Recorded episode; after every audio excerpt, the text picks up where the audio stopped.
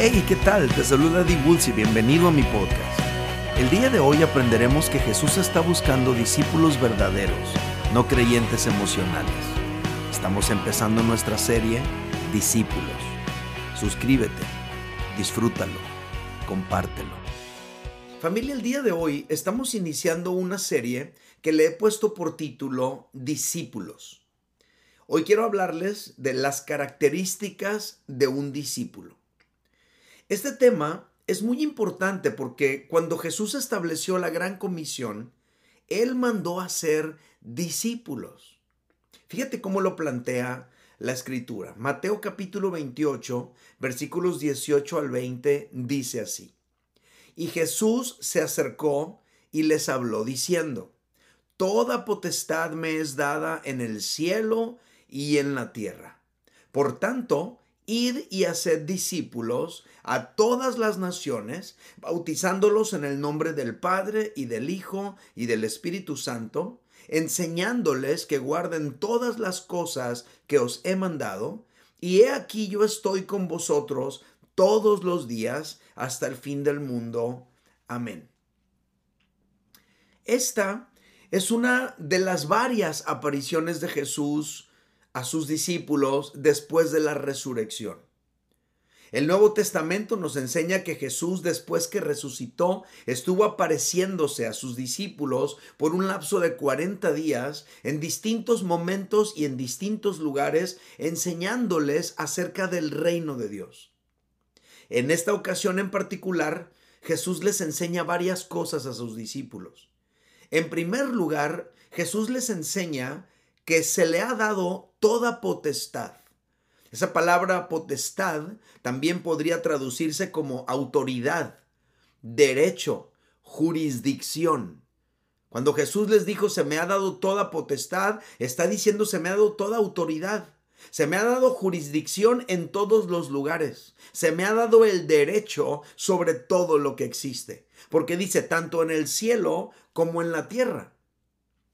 Por lo tanto, la autoridad de Jesús es total. En todo lo que existe, material y espiritual, allí Jesús tiene total y completa autoridad y jurisdicción. En segundo lugar, Aprendemos en este fragmento que en base a esa autoridad que Jesús tiene, se nos ha delegado a nosotros un mandato de alcance universal. Y cuando decimos universal significa este, este mandato abarca todas las naciones. La palabra griega que se traduce naciones en este fragmento es ethnos y podría traducirse también como raza, etnia, tribu, gente, linaje, nación o pueblo. Se me ha dado toda autoridad, por lo tanto vayan a todas las razas, a todas las etnias, a todas las tribus, a todos los pueblos. En pocas palabras, la gran comisión no se limita solamente a las fronteras geográficas o a la división política de un país. La gran comisión abarca incluso personas que comparten las mismas costumbres o los mismos hábitos o las mismas afinidades, lo que se llama como tribus urbanas. A lo mejor Dios a alguno de nosotros nos está mandando a acercarnos y compartir del Señor en grupos específicos de personas como aquellos que les gusta el motociclismo. ¿Sale? En tercer lugar, Aprendemos en este fragmento que el mandato de Jesús es hacer discípulos. Es decir, Jesús no está interesado en fans. Jesús no está interesado en simpatizantes. Jesús no está interesado en una bola de gente emocionada. Jesús no está interesado en manifestantes, en porros, etc. No, no, no. Jesús está buscando un cierto tipo de personas. Él está buscando discípulos. Y por último, en este fragmento nosotros aprendemos que Jesús se compromete a estar con nosotros siempre mientras estemos en el proceso de hacer discípulos. Jamás estarás solo mientras te encuentres haciendo discípulos para Jesús. No importa cuán recóndito sea el lugar donde tú vayas a hacer discípulos para Jesús, allí Jesús estará contigo. Ahora, entrando en el asunto específico de discípulos. La palabra griega que se traduce discípulos viene del griego matzetes, que también podría traducirse como alumno, aprendiz, erudito, docto. Pero hay una palabra súper especial que también podría traducirse de matzetes y es esta, hermano. Esto nos enseña que Jesús no está interesado solamente en la transmisión de información y de conceptos en un aula o en un salón de clases. Jesús está interesado más que nada en la transformación de la vida mediante una relación cercana que instruye y que vincula profundamente al discípulo con su familia en la fe. Por esa razón es que dice, y de hacer hermanos, y de hacer y discípulos. Esto es algo muy interesante. Ser un discípulo de Jesús entonces no es como inscribirte para tomar una clase de repostería o de manejo o de pintura. Creo que nadie daría su vida por algo así. Creo que cualquiera de nosotros abandonaríamos una clase de repostería si algo se pone complicado. Pero ser un discípulo es otra cosa, es algo mucho más profundo. Ser un discípulo de Jesús es entrar en una relación tan profunda y tan íntima con Él y con su familia que además de instruirte y enseñarte también te transforma profundamente y te da identidad. Esto podría explicar el por qué ha habido a lo largo de toda la historia del cristianismo personas que han estado dispuestas a dar su vida por Cristo, ya sea en el circo romano, o en ciudades hostiles y peligrosas, o en medio de tribus salvajes, etcétera, han estado dispuestos a arriesgar sus vidas con tal de compartir su fe y de hacer discípulos porque hay algo muy profundo que ocurre en el discípulo, lo cual le hace estar dispuesto a comprometerse profundamente con Cristo. Los seguidores genuinos de Jesús no son tan solo oidores de conferencias motivacionales una vez a la semana. Los seguidores genuinos de Jesús no son tan solo consumidores de un espectáculo religioso semanal. Para nada. Los seguidores genuinos de Jesús son personas que han abrazado una doctrina la cual se ha vuelto la norma de su fe y su conducta y afecta todos los ámbitos de su vida. Están dispuestos a modificar sus hábitos, están dispuestos a modificar su conducta, están dispuestos a abrazar un estilo de vida totalmente diferente. Ese es un discípulo de Jesús. Ahora, yo quiero vincular todo esto que les he compartido con la visión y la misión de nuestra iglesia. Nuestra misión como iglesia es súper concreta. Es la siguiente. Alcanzar a los perdidos y convertirlos en discípulos que cumplen los propósitos de Dios. Ahora, después de revisar lo que es un discípulo, nosotros podemos intuir que hay un salto enorme entre ser un perdido y llegar a ser un discípulo de Jesús que cumple sus propósitos. Hay una diferencia abismal, hay un salto gigantesco. ¿Cómo puede un perdido pasar de estar perdido, alejado de Dios, a convertirse en un discípulo comprometido con Dios? Bueno, en la visión de nuestra iglesia hay un momento donde se detalla ese proceso por el cual una persona pasa de perdido a discípulo. Les comparto. Nosotros anhelamos ser una iglesia que alcanza a los perdidos y los convierte en creyentes, a los creyentes en discípulos y a los discípulos en servidores y líderes que cumplen los propósitos de Dios. El primer paso es avanzar de estar perdido a ser un creyente.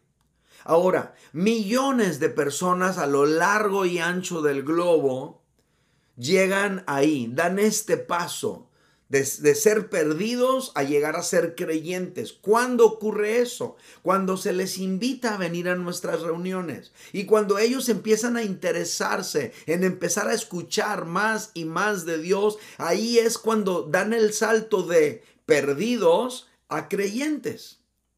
Pero es allí, en esa fase, en esa etapa de creyentes, donde muchos se detienen en su desarrollo. Muchos se estancan allí, en ese estado de creyentes, y algunos se quedan allí para toda la vida. Pero no avanzan. ¿Por qué?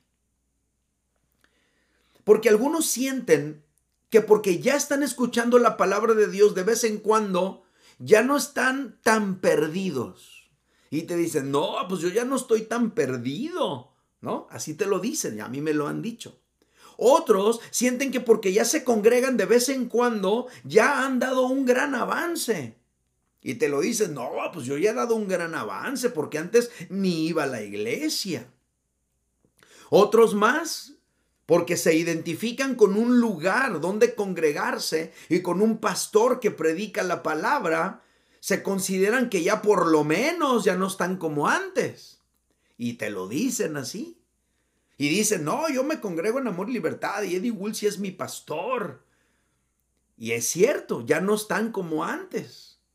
Ya no están tan perdidos. Ya han dado un gran avance.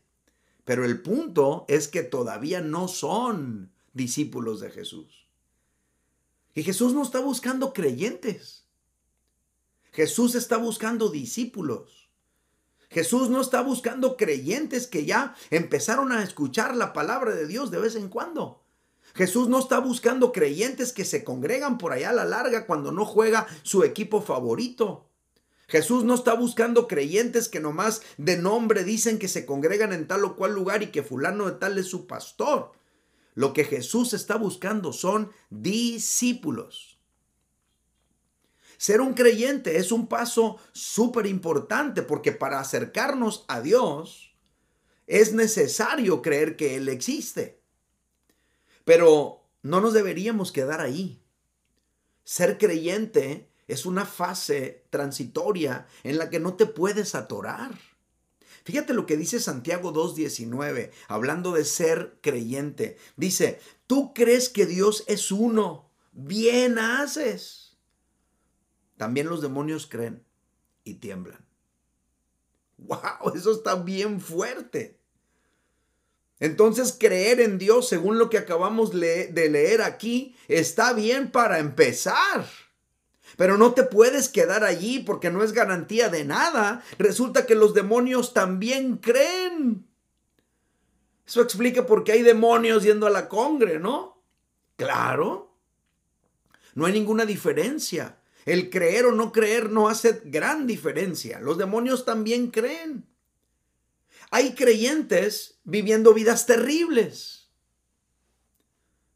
Creer no determina mucho. Hay creyentes tratando mal a su esposa. Hay creyentes que no tienen un buen testimonio en su trabajo.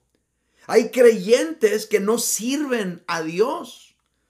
Hay creyentes que viven practicando una vida de pecado y son creyentes. Por eso el Señor no está buscando creyentes.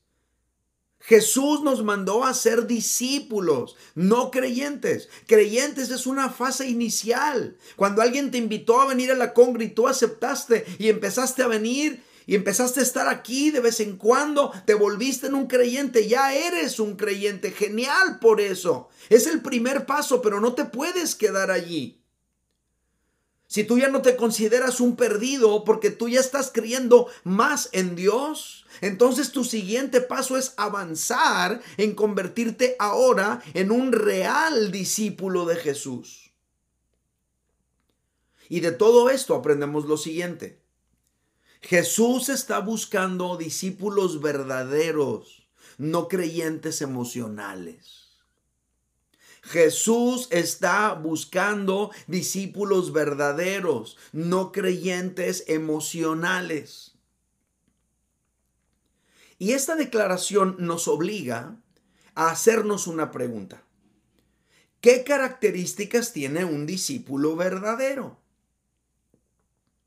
Tengo tres respuestas para ustedes. Número uno, un discípulo verdadero está dispuesto a comprometerse.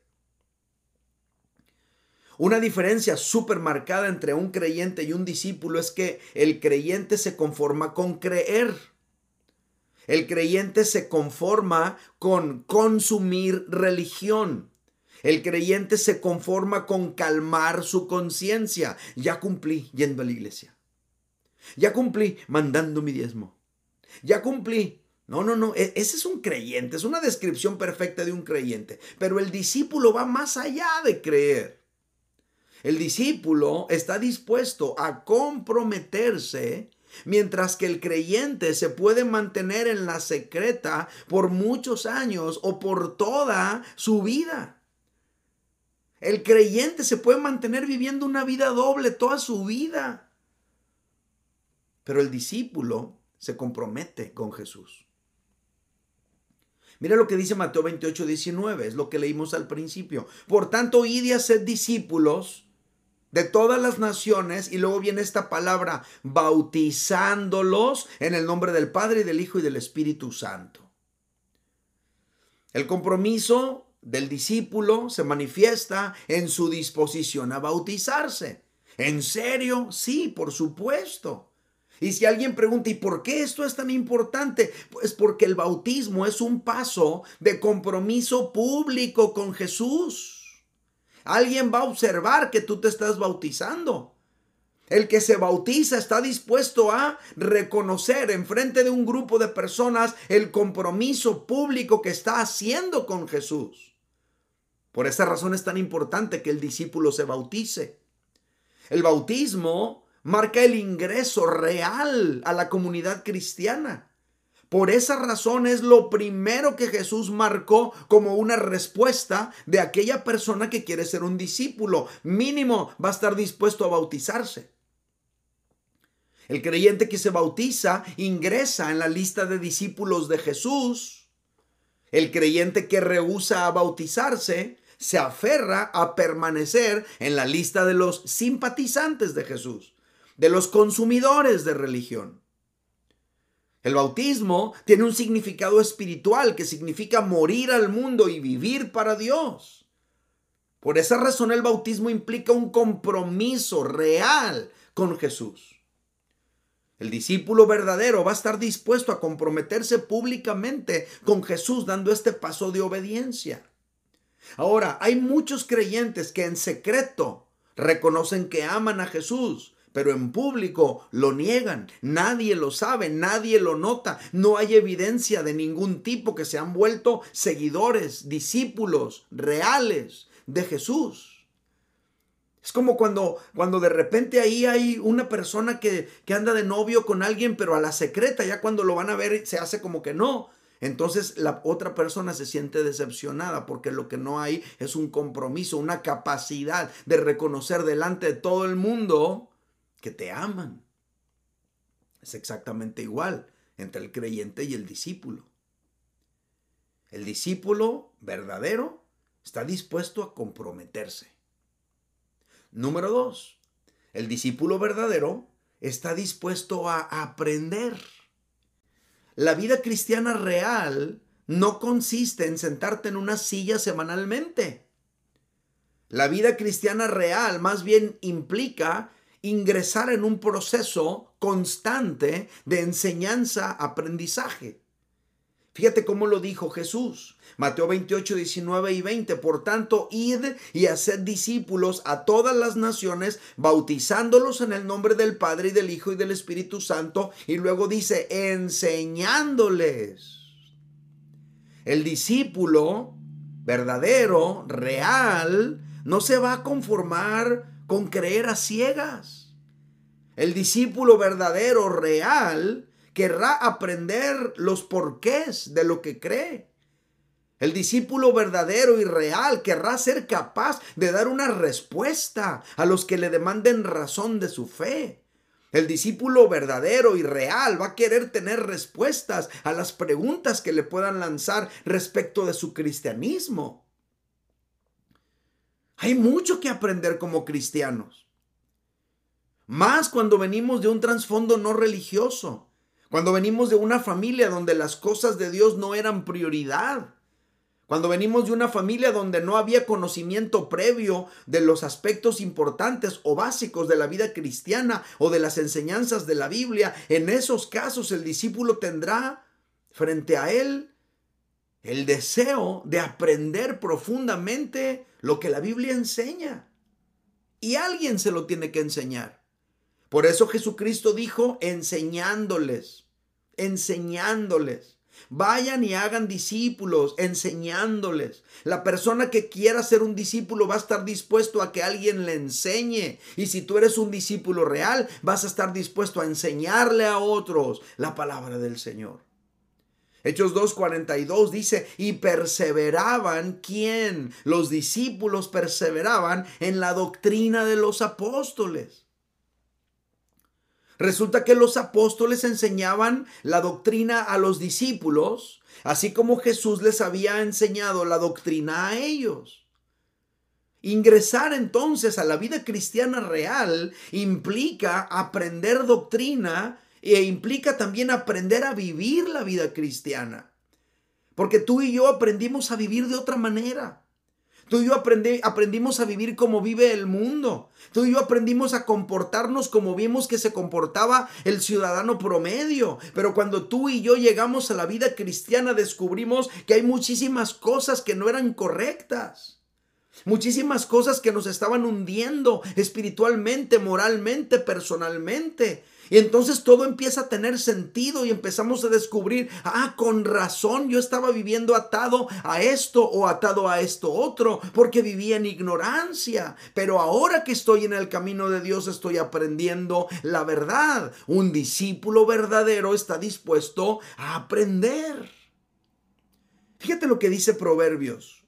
Proverbios capítulo 1 versículos 2 al 4 dice, para entender sabiduría y doctrina ¿Qué tenemos que aprender? Sabiduría y doctrina. Para conocer razones prudentes. Para recibir el consejo de prudencia, justicia, juicio y equidad para dar sagacidad a los simples y a los jóvenes inteligencia y cordura, todo eso experimenta un discípulo que está dispuesto a aprender. No nada más va a aprender conceptos, también va a aprender a vivir la vida de una manera que honre a Dios. Un discípulo verdadero debe aprender a vivir en modo aprendizaje constante. Y eso va a evitar que tú y yo seamos engañados más en este tiempo donde abundan las doctrinas falsas, las corrientes paganas que están arrastrando a tanta gente. Vivimos en un momento tan complicado de la historia humana que si tú y yo no conocemos la verdad, podremos ser arrastrados por cualquier mentira. Por eso es necesario que tú y yo no nos quedemos en el nivel de creyentes, sino que avancemos a ser un discípulo real de Jesús, que está dispuesto a comprometerse y que está dispuesto a aprender. Y por último, un discípulo real de Jesús está dispuesto a obedecer. Una evidencia clara de un discípulo verdadero es la obediencia a Jesús. Jesús dijo, Mateo 28, 19 al 20, por tanto, id y haced discípulos a todas las naciones, bautizándolos en el nombre del Padre y del Hijo y del Espíritu Santo. Y luego dice, enseñándoles, checa esta frase, que guarden todas las cosas que os he mandado.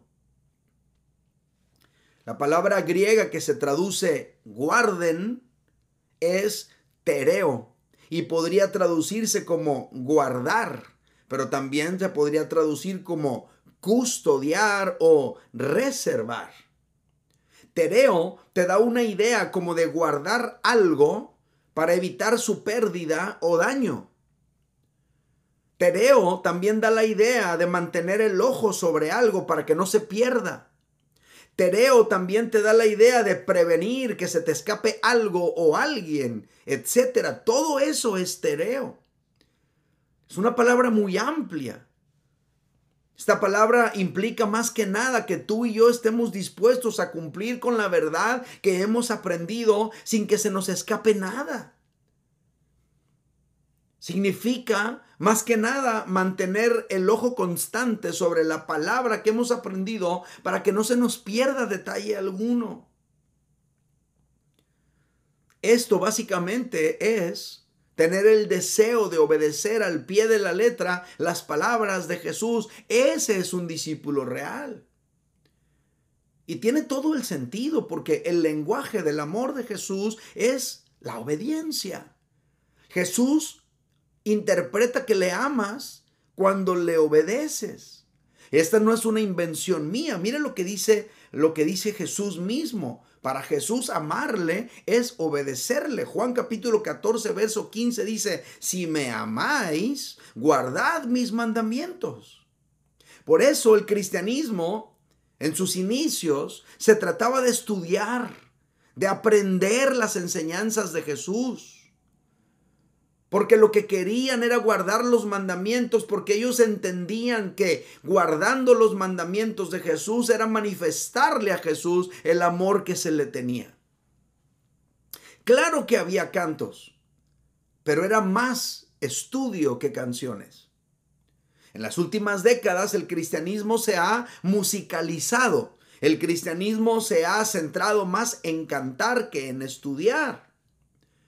Pero resulta que para Jesús amarle no es cantarle. Para Jesús amarle es obedecerle. Y para obedecerle debemos conocer lo que Él manda. Es interesante.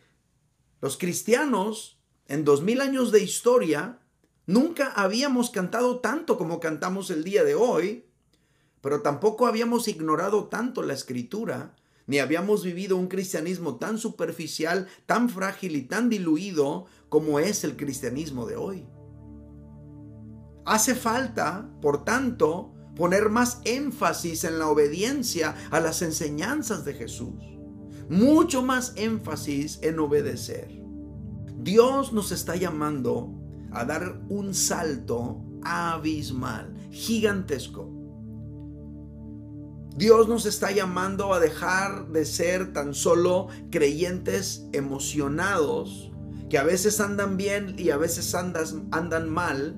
Dios nos está llamando a convertirnos en discípulos reales que se comprometen con Él, que están dispuestos a aprender de Él y que están dispuestos a obedecerle a Él. Y mi pregunta para todos ustedes es, ¿cuántos están dispuestos? ¿Cuántos querrían ser esa clase de discípulos? Yo quiero avanzar.